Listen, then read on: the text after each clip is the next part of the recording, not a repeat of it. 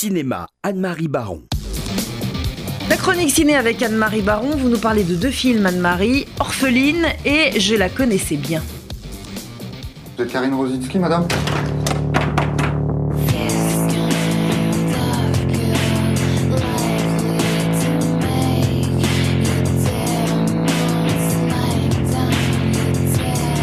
Je te plais À quel âge, toi? 18. Je crois pas? 16 alors? Depuis quand elle est partie de chez vous? Lundi. Quatre jours d'absence, ça vous inquiète pas. Fait ça tout le temps. Pourquoi tu pars comme ça Je suis pas heureuse.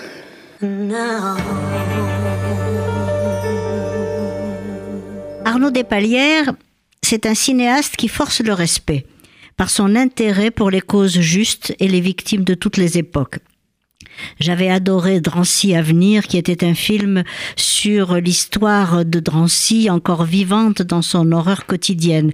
Les images d'archives de la déportation des Juifs français y étaient remplacées par des rapprochements saisissants entre le décor actuel de Drancy et l'évocation des souvenirs qui étaient associés. Car, disait Arnaud Despalières, aucun travail sur l'extermination n'est un travail sur le passé, mais bien sur le présent. Alors tous ces films se caractérisent par un montage rigoureux et musical. Dans Orpheline, dont vous venez d'entendre la bande-annonce, le montage est crucial. Quatre prénoms, quatre âges, quatre interprètes pour le parcours d'une jeune femme agencée en kaléidoscope. Ce portrait diffracté d'un être qui n'est à chaque fois ni tout à fait le même ni tout à fait un autre est situé dans un dispositif narratif où c'est au spectateur de construire l'image d'ensemble. En somme, on pourrait dire que c'est un essai de cinéma cubiste. Curieusement, et là vous n'allez pas être surpris, Balzac avait déjà eu cette idée. Et on se rend compte, en voyant ce film, combien il a devancé les techniques du cinéma. Car dans son roman le plus célèbre, La femme de 30 ans, il avait réuni différentes études de femmes pour en faire une même histoire, le récit de la vie d'une femme aux différents âges de sa vie, et pour montrer l'évolution de ses sentiments à travers les drames qu'elle traverse. C'est exactement ce que fait Arnaud Despalières. Et c'est aussi une femme qui tente de lutter contre son destin de victime, comme l'héroïne de Despalières.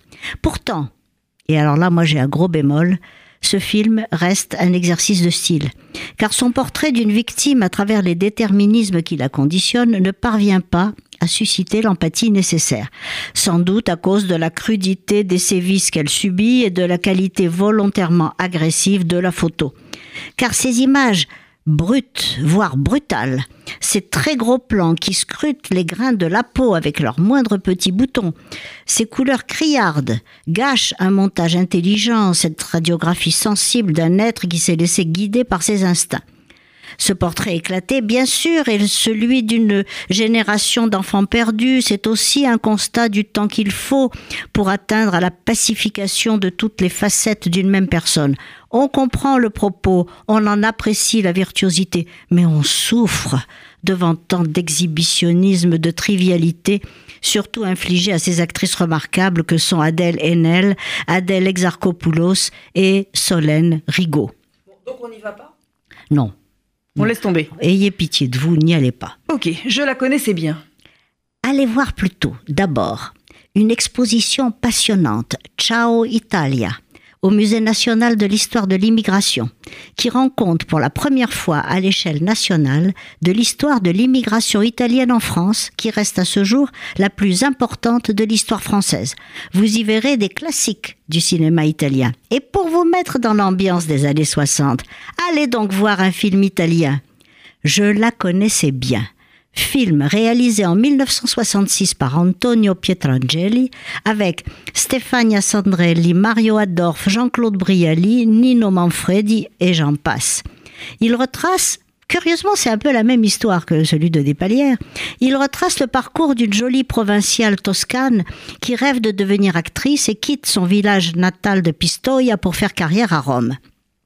Légère et naïve, la jeune fille multiplie les aventures et les emplois en quête d'un rôle. Attirée comme tant d'autres par ce miroir aux alouettes que constitue le miracle économique italien de l'après-guerre, elle dépense tout son argent à s'habiller, à changer de coupe et de couleur de cheveux.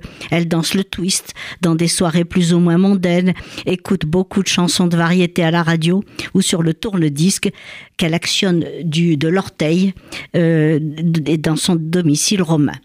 Cette comédie douce amère n'est jamais ni triviale ni vulgaire, comme quoi on peut.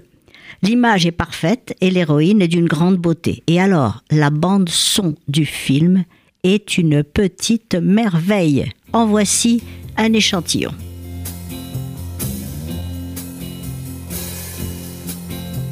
Toi, che non speravo di conoscere, tua, nella solita città, apparisti a me, tua, che io cercavo in ogni angolo,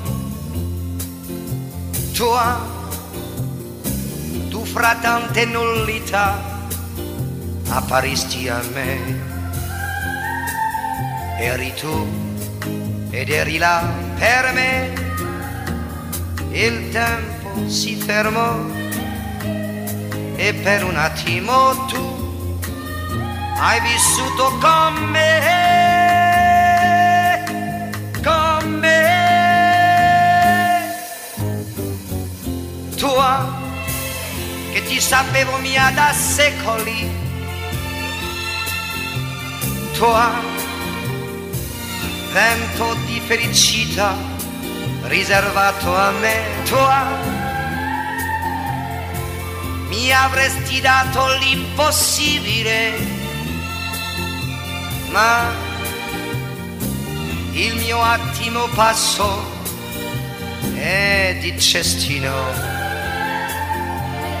Eri tu ed eri là per me, il tempo si fermò e per un attimo tu hai vissuto con me,